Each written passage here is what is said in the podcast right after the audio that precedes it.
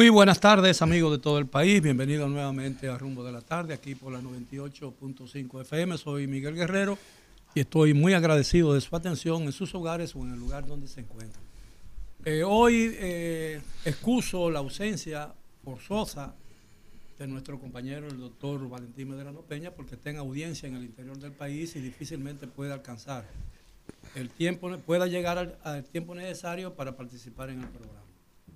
Eh, yo lo excusé, pero estoy en otra más grata compañía todavía del el licenciado Ulises Jiménez y el licenciado Dalton Herrera, quien les doy la bienvenida y las buenas tardes. Adelante, jóvenes. Muchas gracias, muchas gracias, Miguel Guerrero, don Miguel Guerrero, ilustre coordinador del Rumbo de la Tarde, y a mi compañero y amigo Ulises Jiménez, eh, gracias a los radioyentes que siempre nos escuchan esta tarde y este fin de semana estuvo cargado de actividades. Ulises Jiménez sabe más que yo de eso. Sí, hablaremos un poco de eso. Buenas tardes, Dalton, Miguel, eh, por aquí, Juan Ramón y también Alvarito por acá en los controles. Eh, agradecido de Dios y de toda la gente que día tras día, de lunes a viernes, de 4 a 5 de la tarde, pues comparten con nosotros este espacio el rumbo de la tarde. Eh, bueno, eh, yo pienso que un fin de semana bastante agitado por las actividades proselitistas, eh, el PRM pues con actividades simultáneas tanto en Santiago, Santo Domingo Este, el Distrito Nacional y Santo Domingo Norte, la Fuerza del Pueblo aquí con una exposición también y con un acuerdo llamado Ganaremos. Ganaremos. Eso es viejo. Y eh, bueno, fue un encuentro que no entendí por qué celebrar un evento de esta naturaleza cuando los aliados suyos del Partido de la Liberación Dominicana estaban en Santiago también, con el candidato presidencial y el presidente Danilo Medina también allá. De manera que eh, hay que decir que ya se soltaron los caballos, la parte eh, de la campaña, o sea, la parte fuerte de la campaña ya ha iniciado. Eh, están midiendo músculos cada una de las partes. Eh, más adelante hablaremos, si, si nos da el tiempo, de nuestro parecer en torno a la alianza Rescate RD en algunas zonas que todavía aparentemente no termina de arrancar, pero básicamente hablar de eh, el músculo que ha mostrado el Partido Revolucionario Moderno en cada una de las demarcaciones que en el día de ayer estuvo eh, nada eh, mostrando cada uno de los candidatos ya definidos los candidatos del PRM en las senadurías eh, Higüey, Cholitín, Duluc, pues estará, llevará la responsabilidad de la candidatura. En el caso de Guillermo Moreno en el Distrito Nacional y en Santiago de los Caballeros, Daniel Rivera.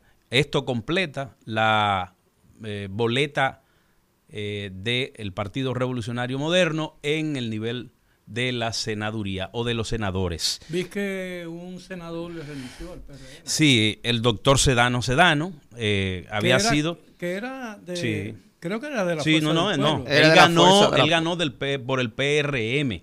Él era senador del PRM y al no salir favorecido con eh, el poder, el al no obtener el favor de las encuestas, pues se fue a la Fuerza del Pueblo, asumió la candidatura senatorial de la Fuerza del Pueblo por Higüey, por la Alta Gracia más bien, y no estuvo contento, no sencillamente le renunció al, secretario general del un, un, hombre sin ideología, sin, rumbo político. Yo pienso Yo quiero tratar un tema relacionado. Yo, yo, tengo dos temas y lo voy a tratar muy brevemente porque quiero saber la opinión de ustedes sobre esos temas que yo voy a tratar y además para darle oportunidad de que como fue una semana, un fin de semana de mucha actividad política. El PLD se desbordó en 10 municipios de manera simultánea, tanto el sábado como el domingo. Yo creo que vale la pena hablar sobre eso. Lo primero que yo quiero, yo voy a plantear los dos temas y después ustedes lo desarrollan. Eh, lo primero es que me ha sorprendido mucho porque estoy, confieso que en los últimos días he estado muy perezoso en, lo que tiene que ver con la revisión de las noticias más importantes que traen los diarios y las redes. Porque otras obligaciones de, de mis actividades profesionales me, ocupan mucho, mucho trabajo eh, y mucho tiempo. Pero yo leí una información que a mí me despierta mucha preocupación porque no alcanzo a entenderla. Y es que el Congreso de la República ha aprobado una ley eh, para crear el Departamento Nacional de Investigación que yo pensé que existía. Eh, aparentemente es un cambio de nombre y, le aumenta y modifica la estructura del servicio de inteligencia. Pero déjame, déjame terminar. Pero a mí no me preocupa mucho eso. A mí lo que realmente me preocupa es que según leí, y no puedo profundizar sobre el tema porque no tengo el proyecto de ley en mis manos, ni lo, ni lo conozco eh, todavía como para hablar con más fundamento de eso, pero me preocupa el hecho de que la ley obligue, según las publicaciones que leí en los medios de comunicación, obligue a los ciudadanos dominicanos a dar información a la Dirección General, eh, Departamento Nacional de Investigación o como se llame, el DNI, eh, para su uso adecuado eh, en, la inteligencia nacional, en el Servicio de Inteligencia Nacional para defender los valores del país, etcétera, etcétera, etcétera, etcétera. Bueno, mira, yo cuando yo leí eso, la verdad a mí que yo me quedé en una pieza porque eh, el país superó hace mucho tiempo el hecho de que los ciudadanos estén obligados a servir algo al, al Estado dominicano al gobierno porque eso se parece mucho a una dictadura. Yo no quiero decir que esto es una dictadura, todo lo contrario. Yo por eso estoy expresando mi preocupación y yo creo que eso debería aclararse, eh, aclararse en toda su extensión, porque a mí me parece eh, muy, muy preocupante que el Congreso de la República pruebe una ley que obligue a la gente a dar información obligatoria a un departamento eh, oficial de inteligencia del Estado Dominicano que parecería mucho, se pareciera mucho a uno convertir a los ciudadanos en simples chivatos. Eso, eso es lo primero. Lo otro que yo quiero, y no quiero profundizar sobre el tema, porque he dicho ya en la introducción que carezco de información amplia como para emitir una opinión o un juicio definitivo sobre el caso. Por eso solamente estoy externando una preocupación legítima como ciudadano. Si me aclaran bien el asunto y queda claro, no tengo ningún problema como ciudadano. El otro tiene que ver con otra preocupación mía relacionada con el proceso electoral. Es que yo estoy viendo con cierta inquietud que los temas, que algunos temas fundamentales de la nación están quedando fuera de la narrativa y del debate electoral.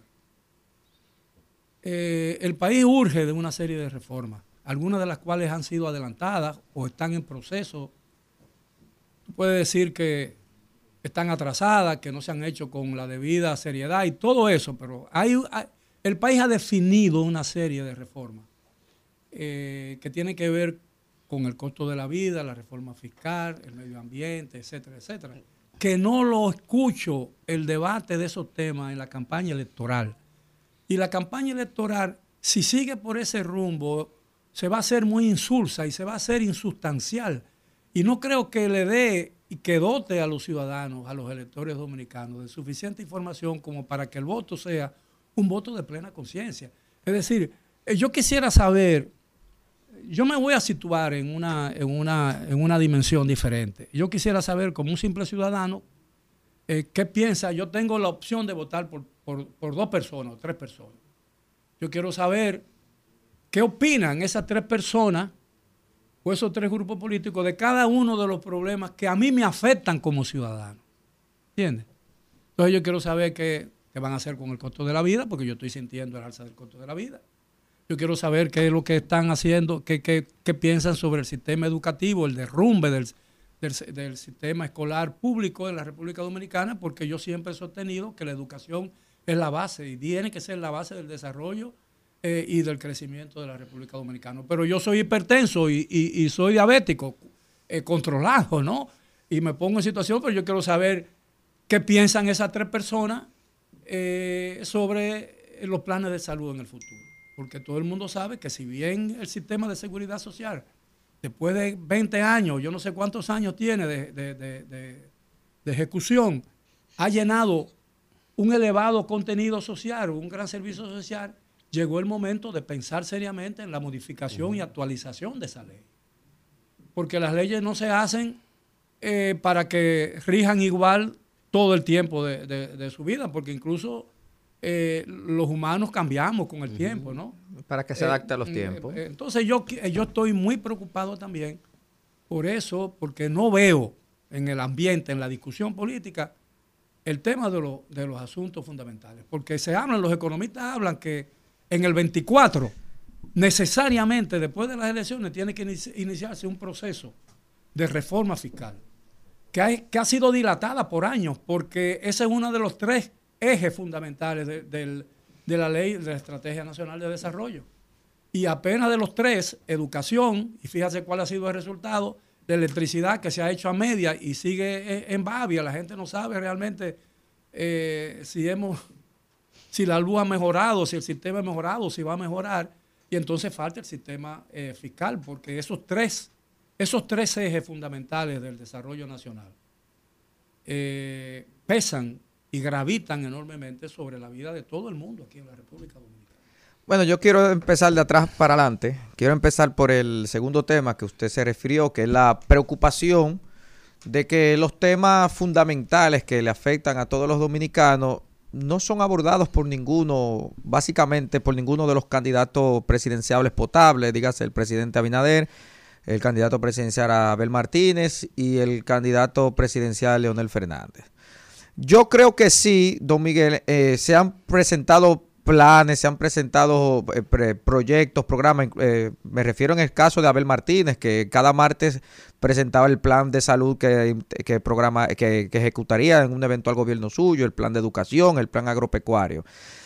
Pero tiene usted toda la razón en que eso, en el debate, en la opinión pública, ha pasado a un tercer plano. Y yo creo que yo tengo la explicación, o por lo menos asumo, eh, el porqué de, este, de, este, de esta circunstancia, de este evento. Lo que pasa es que los actuales gobernantes eh, han enfocado un discurso que viene desde 2019, cuando ellos eran de oposición, de dividir a la clase política entre buenos y malos. Cuando tú divides a la clase política y los englobas a todos en que todos son malos los que están contra tuya, se radicaliza el discurso y la narrativa. Cuando el gobierno actual llega al poder, eh, sabemos lo que pasó con, la clase de dirigentes o, exfuncionarios del gobierno pasado. Eh, fueron sometidos a, juicios, independientemente si sean culpables o no, eso no estaría a mí a decirlo pero ese mote que le agregaba el Ministerio Público a los casos, poniéndole nombre de animales y eso, eh, hace del relato eh, de la opinión pública un, circo. Y eso los dirigentes políticos no lo olvidan, porque se supone que tú estás golpeando al partido de la oposición mediante juicios y tú enarbolas ese, eso como un logro, no lo sacas de tu discurso político, sino que lo enarbolas como un logro. Recordemos cuando el presidente Abinader anunció que se reelegiría o aspiraría a la reelección, eh, abordó la palabra honestidad, como quien dice que los de la oposición, englobándolos a todos, no son, no son honestos. Entonces cuando tú radicalizas el discurso, la oposición tiene que defenderse. Entonces la oposición ha tomado ahora un rumbo igual de contrapeso diciéndole narcopolítico. Fíjate que Charlie Mariotti dijo que el PRM es un narcopartido, que estamos ah, eh, hablando de que la, el narco... Entonces, que el narcotráfico se ha metido en los sistemas políticos eh, precisamente en el gobierno del PRM con los casos que hemos visto recientemente. Entonces, cuando hay un dime y direte de ataques solamente, de, de que tú eres honesto y yo no, pasa lo que está ocurriendo con, el relato y se dejan las propuestas afuera o se invisibilizan, porque lo han presentado, han presentado propuestas, pero se invisibilizan. Lo reducen. Se reduce. reducen el nivel del debate y, el contenido, como decía. Exactamente. En, en, el segundo, en el segundo punto, dígase el primero, porque empecé de atrás para adelante. Yo también leí lo del proyecto de que modifique el DNI, que hay que obliga al ciudadano a otorgarle información o, a suministrarle información de manera obligatoria a las autoridades. Yo veo esto muy peligroso, no solo por el proyecto en sí, sino por el momento en que se produce este proyecto. Estamos en un año electoral Y voy a aprovechar esa información que usted dio, porque no tengo nada más que aportar, ya que lo que he visto lo he visto también en los medios. El gobierno dominicano debe tener mucha cautela cómo se maneja con los cuerpos castrenses y con los cuerpos de seguridad. Este fin de semana, Abel Martínez denunció persecución por parte de policías y militares a simpatizantes del PLD, incluso durante la marcha caravana de Santiago. Y simultáneamente a eso, vemos cómo se viralizó un video en las redes sociales donde habían camiones con pancartas, con logos del presidente Luis Abinader y otros candidatos en una fortaleza militar eh, vi que fueron suspendidos o, cambiados los, comandantes de esa fortaleza militar, pero fue, si nadie lo graba, pasa desapercibido y nada ocurre. Y además de eso, fue también denunciado que este domingo un concejal del PLD en Santiago fue intimidado por agentes de la policía y agentes castrenses. También sucedió cuando se cayó la pancarta, la valla gigante de Ulises Rodríguez que querían culpar a la alcaldía y no fue así porque la alcaldía lo iba a quitar y policías impidieron que agentes municipales quitaran la valla y es por eso que casi ocurre una tragedia con esta situación. Entonces, esto del DNI, esto del DNI debería por lo menos posponerse después de las elecciones para ver y debatir de qué se trata, porque como dice don Miguel, esto no, sea, más allá de lo que han plasmado los medios de comunicación, no se ha ventilado mucho, ni siquiera se ha debatido, entonces eh, debemos tener cautela al respecto. Mira, yo pues empezando por ese tema, eh, lo que he leído es justamente que de lo que se trata es una eh, re, re o sea, se está remodelando, se está modificando, es la palabra, la estructura del departamento, lo que pasa es que antes se llamaba Departamento Nacional de Investigaciones, DNI, y ahora será una Dirección General de Investigaciones. Tendrán las mismas, lo que sé es que tendrán las mismas funciones, se dedicarán a lo mismo, es un, brazo, es el brazo investigador eh, de inteligencia del, del Estado, del gobierno, y bueno, tendrán las mismas funciones. A mí eso no me preocupa en lo más mínimo realmente, porque siempre un, Estado eh, tendrá derecho a, tener informaciones fidedignas de, cual, de todos los ciudadanos porque tiene que mantener el control sobre una nación. Lo que sí creo es que este proyecto, este, este proyecto de ley debe ser explicado a la ciudadanía. Eso por ese lado. Y en torno a lo que es el contenido del, discurso político en este tramo de la campaña, eh, se urge, se hace necesario que cada uno de los y cada una de las candidatas lleven a sus votantes ese contenido de, sobre los temas que van a trabajar o por lo menos los grandes ejes de trabajo en los que se cimenta su campaña.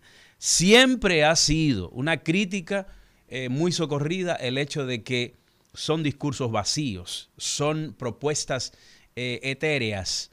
Eh, no hay una conexión entre la necesidad de la gente y el discurso de los candidatos y candidatas. Eso ha estado siempre latente, pero no es obvio como para que uno se quede callado y deje de exigirle a los candidatos y candidatas que puedan llevar un discurso que realmente se represente o represente la verdadera necesidad que tiene la gente. Miren, eh, en principio, bueno, empezamos el programa y ni siquiera recordamos a Martin Luther King, que hoy es su día, eh, líder de los derechos. I have a dreams. exacto, de la, libertad eh, por los derechos humanos en Estados Unidos y el mundo. Eh, sobre la campaña electoral, eh, ya habíamos dicho que el Partido Revolucionario Moderno pues ha empezado a mostrar sus fuerzas. Las preocupaciones empiezan a aflorar. ¿Por qué? Porque justamente la oposición pues ve peligrar o ve debilitar una alianza que ha llamado Rescate RD. ¿No le llama la atención a ustedes el hecho de que justamente en el mismo día y en sitios distintos, tanto el Partido de la Liberación Dominicana como la Fuerza del Pueblo tienen actividades separadas? Cuando son dos plazas importantísimas, la de Santiago y la del Distrito Nacional. Leonel Fernández le monta un evento llamado Ganaremos para dar a conocer justamente cuáles serán las políticas y, los pasos a dar en este tramo de la campaña al 18 de febrero y se va a Santiago el presidente Danilo Medina con el candidato presidencial Abel Martínez. Eso, eso como que está raro. Eso es lo que demuestra que esa alianza realmente no tiene ninguna fortaleza real. Porque incluso, incluso en muchos de los afiches, por ejemplo, en Santo Domingo Norte, hay un afiche de Carlos Guzmán y Cristina Lizardo. Por un lado, Carlos Guzmán, alcalde de la Fuerza del Pueblo, y por otro lado, Cristina Lizardo, senadora de la provincia, por, ese, por ese rescate RD, por esa alianza. Pero ¿qué pasa? Carlos Guzmán le dice, vota tres a la gente, y Cristina Lizardo le dice vota dos a la gente. Ay, ¿cómo van a hacer? o sea, pero, pero justamente no hay ninguna unidad de criterio. ¿Por qué? Porque no hay, o sea, veíamos a Charlie Mariotti decir, realmente es una alianza rara. Danilo fue que la... Eh, no, no, no, primero lo dijo Danilo. Realmente Danilo tenía razón. Esto es una alianza rara, dice Charlie Mariotti. Pero poderosa. Porque justamente, mire, lo que es raro es raro. Oh, oh. Usted le puede buscar cualquier calificativo. Ahora bien, ellos están conscientes de que esa alianza no va para ningún lado. Ahora, yo lo que pienso es que eh, los dos partidos principales de oposición, tanto el Partido de la Liberación Dominicana como el Partido La Fuerza del Pueblo, eh, saben que no se trata, esta alianza no se trata de una fusión y que cada partido tiene la necesidad de preservar su exacto eh, su, su, su, emblema su, personalidad jurídica. su personalidad jurídica y todo claro. y que posiblemente después de las elecciones de febrero o la de mayo, no sé. Danilo lo ha dicho, que eh, después de febrero esto contra todo. Sí, no, no, pero yo no sé si después de mayo o, o antes de mayo, esa alianza eh, cada quien toma por su lado. Porque yo creo que, es importante que cada partido preserve su identidad, porque yo, en una democracia, yo no soy muy partidario, por ejemplo, del modelo dominicano, de que todo el que quiere formar un partido, que forme un partido para agenciarse fondos del presupuesto de la República. Porque la mayoría de los treinta y pico de partidos políticos que existen en la República Dominicana, con una población de 11 millones de personas, y un padrón y un padrón electoral de apenas 6 o 7 millones de electores eh, no se justifica porque en los Estados Unidos hay 340 millones de habitantes y solo hay dos grandes partidos. Guillermo se ha aprovechado de esa Entonces, yo, yo lo que digo es que es muy importante para el país que los partidos preserven su identidad.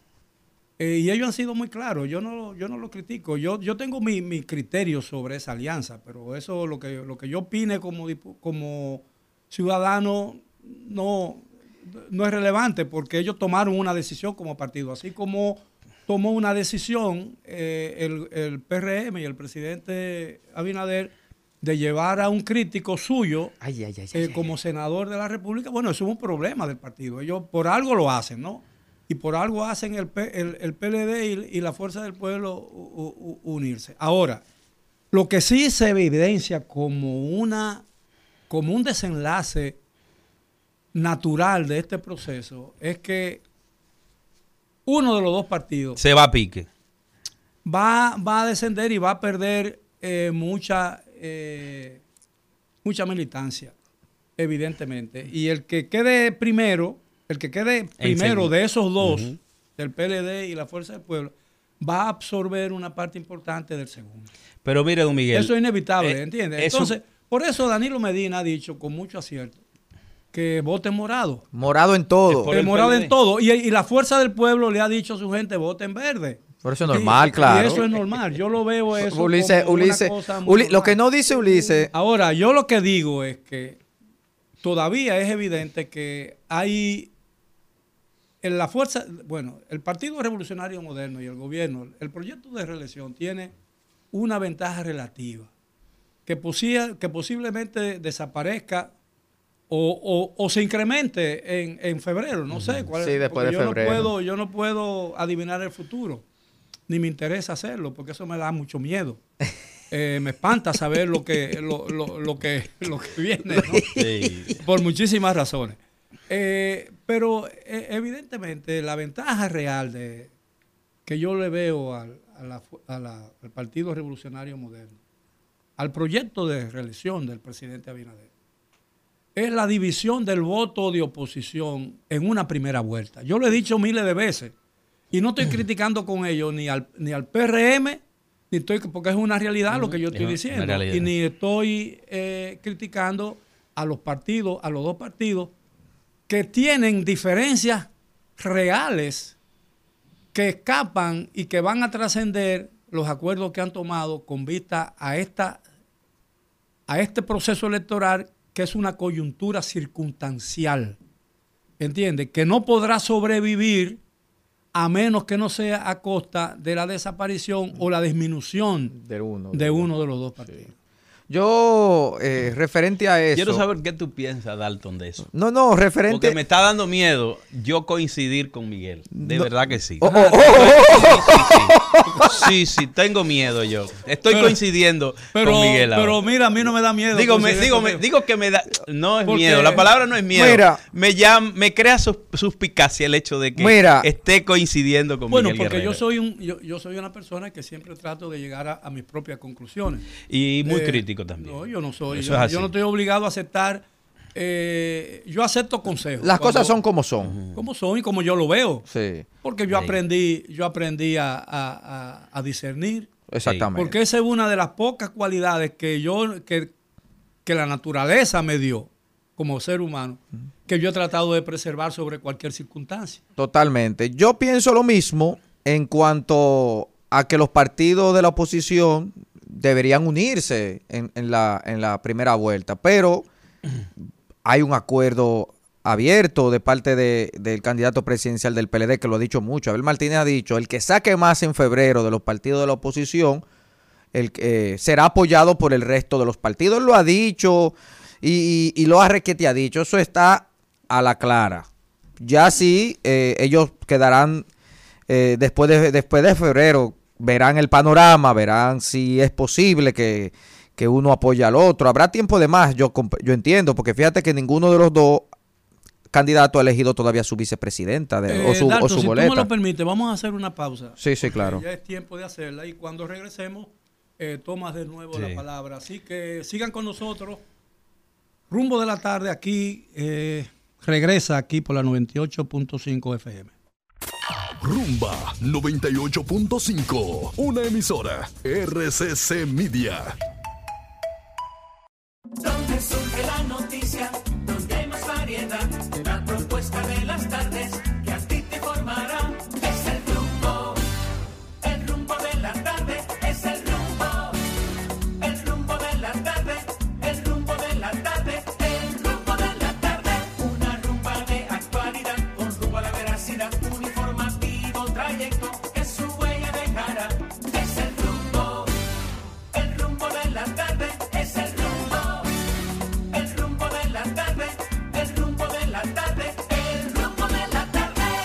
Bueno, seguimos aquí en el rumbo de la tarde. Nuestro compañero Dalton estaba con una idea sobre la mesa, quiere terminarla y luego pues yo paso eh, a dar mi opinión en torno a esa alianza de Rescátate RD. Bueno, Alianza Rescate RD, Alianza Rescate RD. Yo decía eh, en la pausa, antes de la pausa, que el candidato presidencial del Partido de la Liberación Dominicana, Abel Martínez, ha reiterado que si el PLD saca menos votos que, que la Fuerza del Pueblo o que el Partido Revolucionario Dominicano, pasará inmediatamente, eh, pasaría a apoyar, inmediatamente a apoyar al candidato presidencial en caso de que se diera un acuerdo, pero ninguno de los partidos de la oposición ha querido.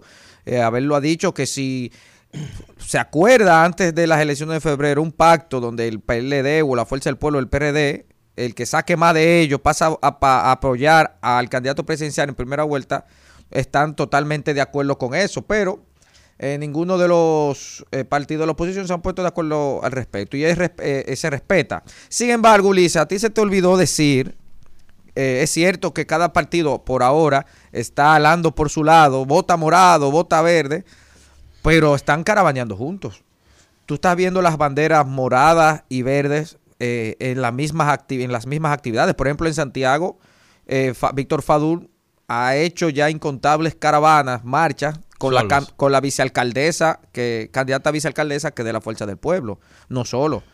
Eh, tú has visto que Leonel Fernández, incluso en lo que tú dices de que ganaremos, eso es viejo, esa plataforma, esa coalición, no es una alianza. Coalición ganaremos, que es obviamente de cara a lo presidencial, que Leonel lo hace, porque la alianza Rescate RD es muy clara, la- no se dejen confundir de gente como Ulises. La alianza Rescate RD es un acuerdo municipal, congresual y presidencial, pero en segunda vuelta hasta ahora. Hasta ahora, porque no se sabe qué pasará mañana. Yo no vaticino el futuro tampoco, como dice don Miguel.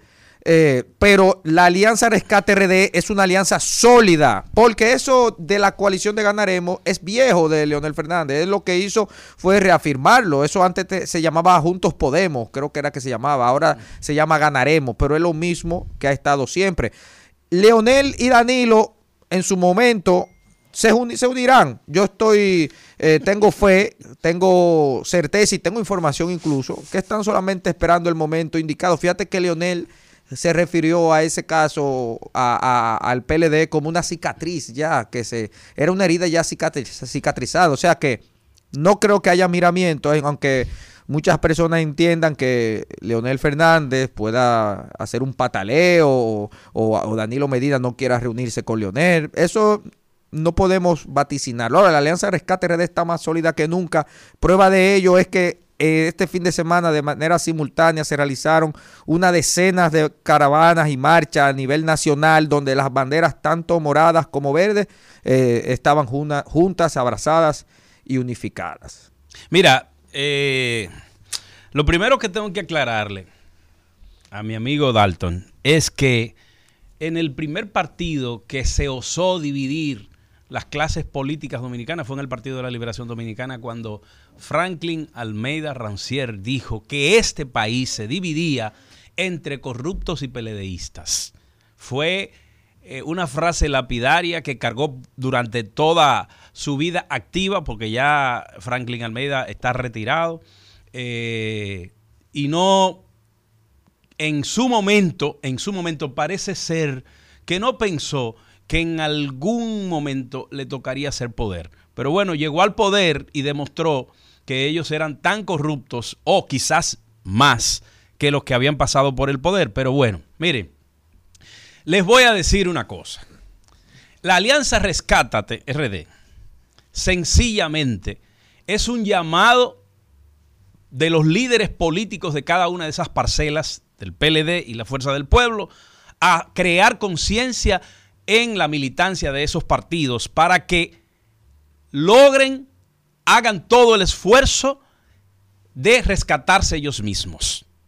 Porque en nada ha servido que dos o tres dirigentes medios hayan propuesto que haya una alianza para el nivel presidencial.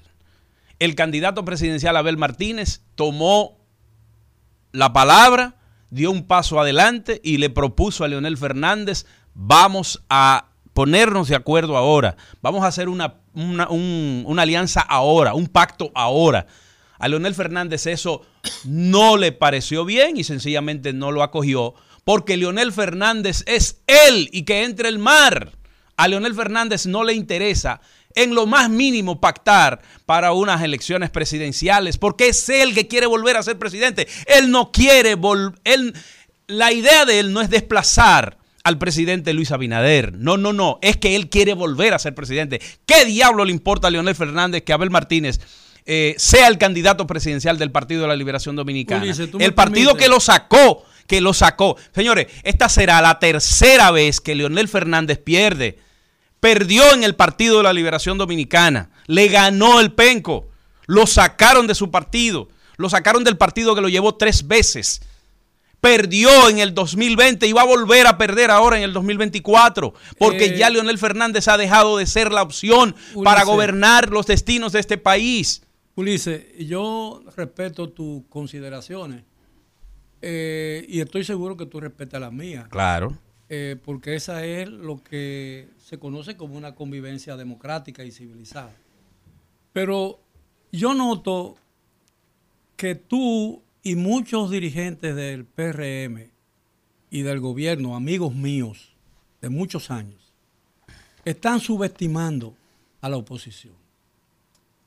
Y están subestimando el valor que ese acuerdo, rescate o como se le llame, Rescátate se llama. sí, eh, tiene, tiene para el proceso electoral. Y que puede generar un cambio radical en la vida política dominicana, como ya ocurrió en el 2020 cuando el PLD perdió las elecciones del PRM. Eh, y déjame decirte algo, yo creo que al final, eh, por las debilidades intrínsecas del sistema político dominicano, yo creo que a nosotros nos conviene como país, como sociedad, y digo nosotros, porque quiero englobarlo todo, porque yo estoy en el ocaso de mi vida. Por más que me quedan, yo espero que me queden muchos años todavía, pero esos años son de ocaso, ¿no? Yo estoy en el atardecer de mi vida. Eh, el sol no sale para mí ya, el sol se oculta para mí. ¿Entiendes? Pero lo ve el sol y no, lo no, no, no, no, pero lo que te quiero decir es que eh, yo entiendo que al país por mucho tiempo le convienen cambios frecuentes en el asunto. Porque en el pasado yo vi con mucha consternación que el sistema político, la estructura política dominicana se, se anquilosaba. Eh, y aquí eh, hay una generación nueva eh, que, que quizás esté dejando pasar su tiempo, porque la democracia dominicana necesita todavía de mucha energía y de mucha, y de mucha fuerza nueva, eh, y de mucha inteligencia nueva, mucha visión distinta a la que, eh, la que domina la escena y, el, y el ambiente político dominicano. ¿Sabe por qué? Porque los cambios en el mundo van mucho más acelerados que los cambios que yo veo en la República Dominicana. Y yo lo estoy diciendo de mi perspectiva y de mi incapacidad para alcanzar esos cambios, para alcanzar el movimiento, la velocidad con que esos cambios se mueven.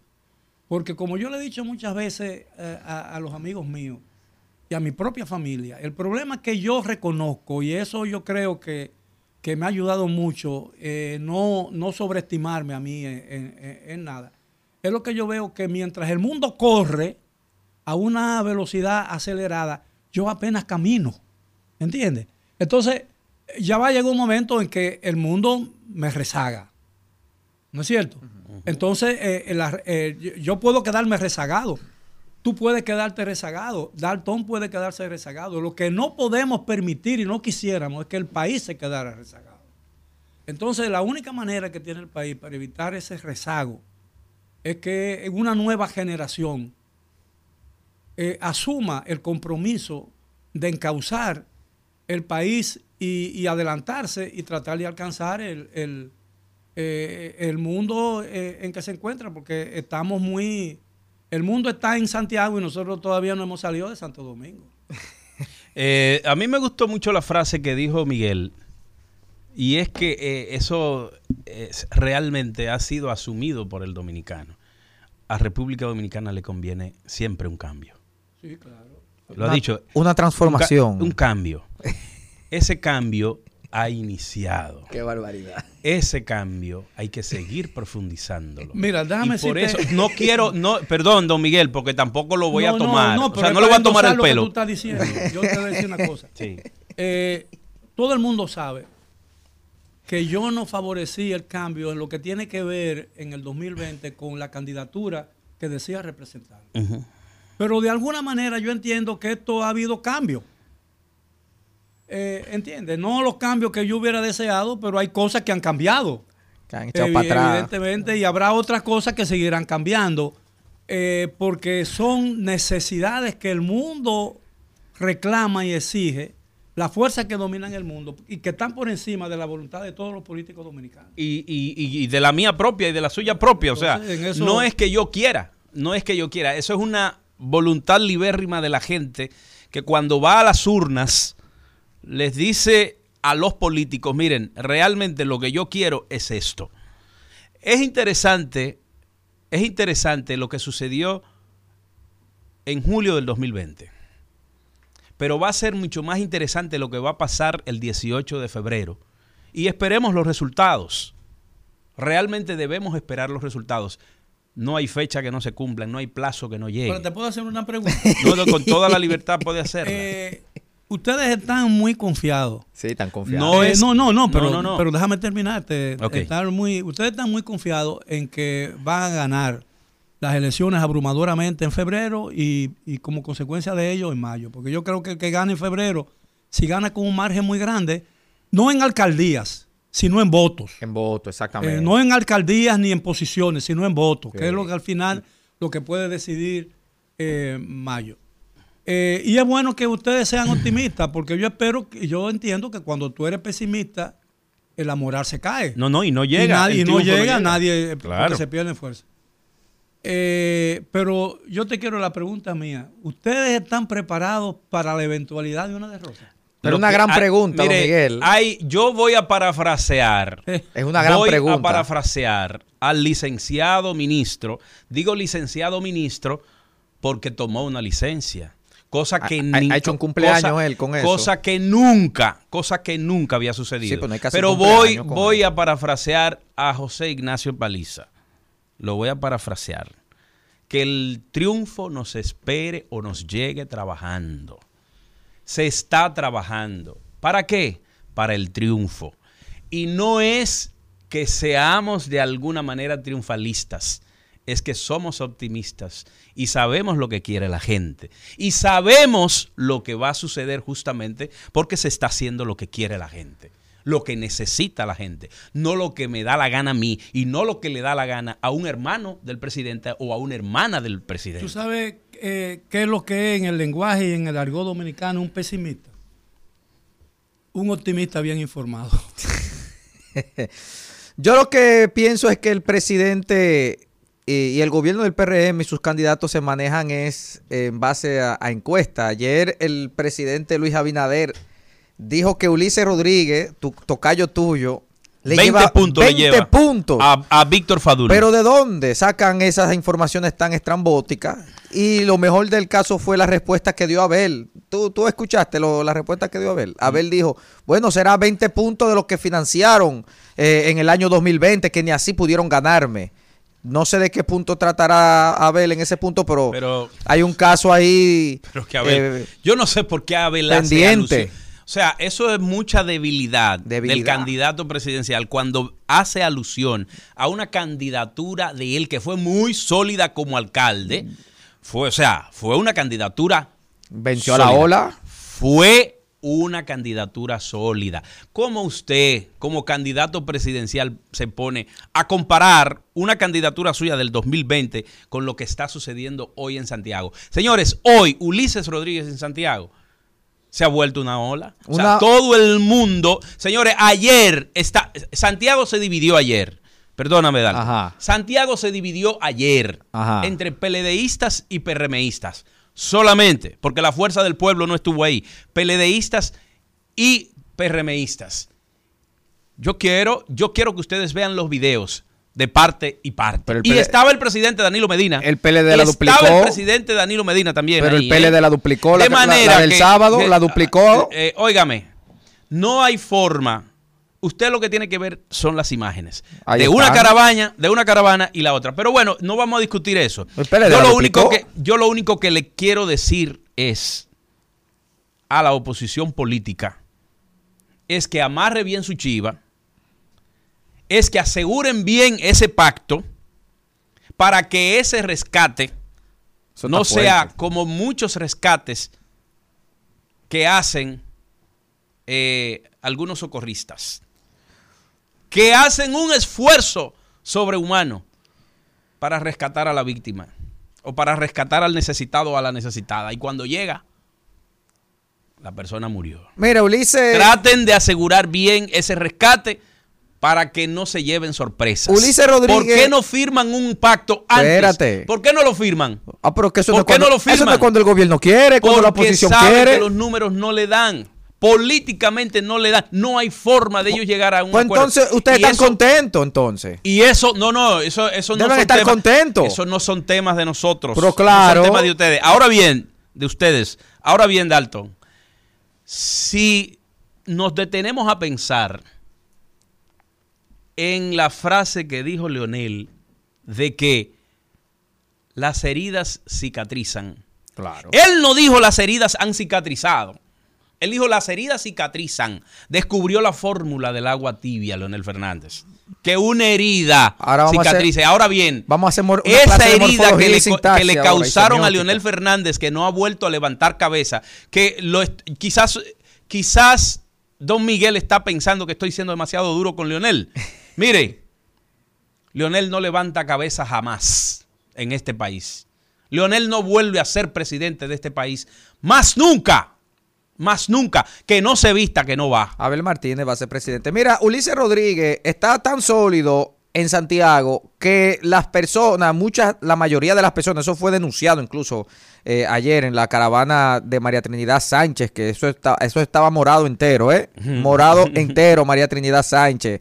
De manera simultánea en Vicente Noble, en el sur, eh, o sea, fueron actividades simultáneas. Ulises Rodríguez está tan fuerte en Santiago que las personas le prohibieron, muchas de ellas, que pusieran caras, lo- la- la- la- los carteles en, Pero- casa, en sus casas, pero déjame decirte. Pero hable de Abel, no hable de Déjame Ulises. decir- Hable de Víctor Fadul, que yo hable de, de Pero Ulises. espérate. O sea, no hay necesidad. Ajá, pero está tan ta- duro, está, está tan débil que, que se está hablando pero de tú, él. tú no me has dejado terminar, Continúe. me está boicoteando porque Con- sabe no quieres oír la verdad. no, no, no, continúe. La verdad es que Ulises Rodríguez dejó Santiago los postes de luz con sus carteles, algo que está prohibido, y entonces como le llovieron las críticas porque dejabas carteles en los postes de luz cuando no se lo aceptaban en sus casas, mandó una nota de prensa hoy diciendo que estaba, que estaba limpiando, de que las calles, claro que tienes que limpiarlas, están limpias están limpias y tú las ensuciaste con no, no en eh, con postes, no en, la, en las casas de, las- de los ciudadanos porque les decían que no, los rechazaban, sino en los postes de luz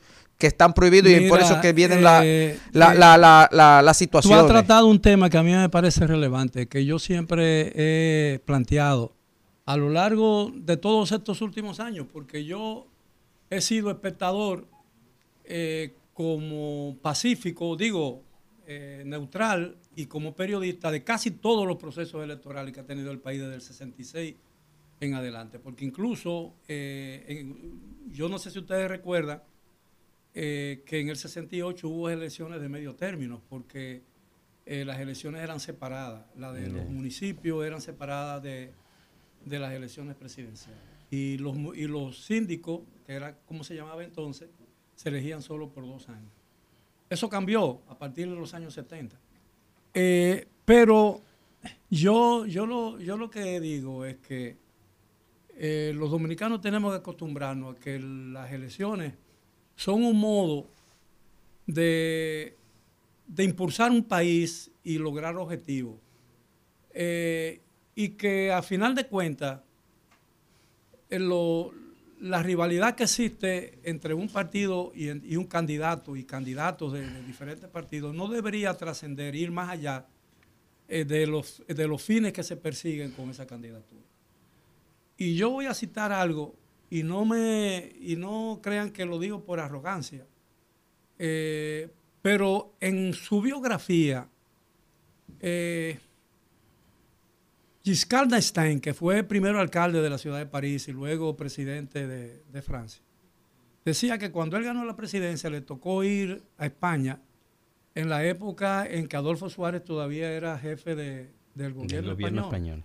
No presidente, presidente del gobierno, no presidente de la república, porque es un, es un reino, no una república, España. Y dice que en las recesiones que le dieron en el Palacio de la Moncloa, que es la sede del gobierno, y la, y la que le dieron en el Palacio de Versalles, que es donde vive el rey y su familia, el entonces rey Juan Carlos, ahí estaba reunida toda la estructura política de España. Estaba la pasionaria, estaba Santiago Carrillo, estaba Fraga, que era un, uno de vestigios de Franco, estaba Felipe González, que surgía como la nueva estrella política de Francia, todo, todo el, em, De toda la España. De España, de España. todo de España. Sí. Y dice el que le asombró porque en Francia era imposible una cosa como esa. Cosa que me sorprendió porque uno, eh, la cuna de la revolución, eh, de la defensa de los derechos humanos, de los derechos civiles y toda esa cosa. Y él dice, y él llamaba eso actuación sin crispación. Y decía que cuando él regresó a Francia, él quiso hacer una actuación similar sin crispación. Y, y en esa época en Francia, eh, una gran por- porcentaje de los presos eran presos que no habían sido juzgados todavía y eran presos preventivos.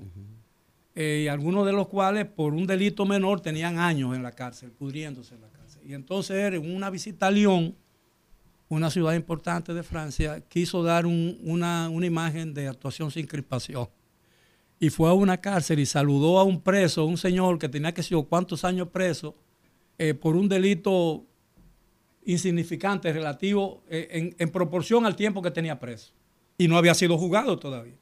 Y él se fotografió, se le dio la mano y le fotografiaron, eso salió en la prensa y que por poco pierde el poder. Eh, es decir, por lo menos en el país todavía se ve a diario imágenes de actuación sin crispación. Y yo vivo eso todos los días, porque en el programa que yo tengo en CDN, yo suelo llevar a gente de cada partido.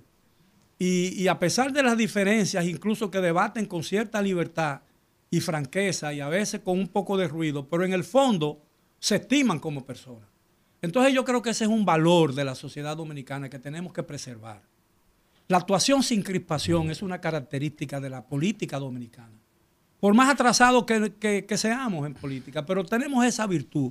Y yo creo que esa virtud tenemos que preservarla sobre cualquier otra cosa. Yo no sé, Dalton, pero yo estoy de acuerdo con eso. Totalmente de acuerdo. Entonces ha sido todo por hoy. Gracias por su atención. Nos veremos mañana a la hora de siempre. Hasta entonces.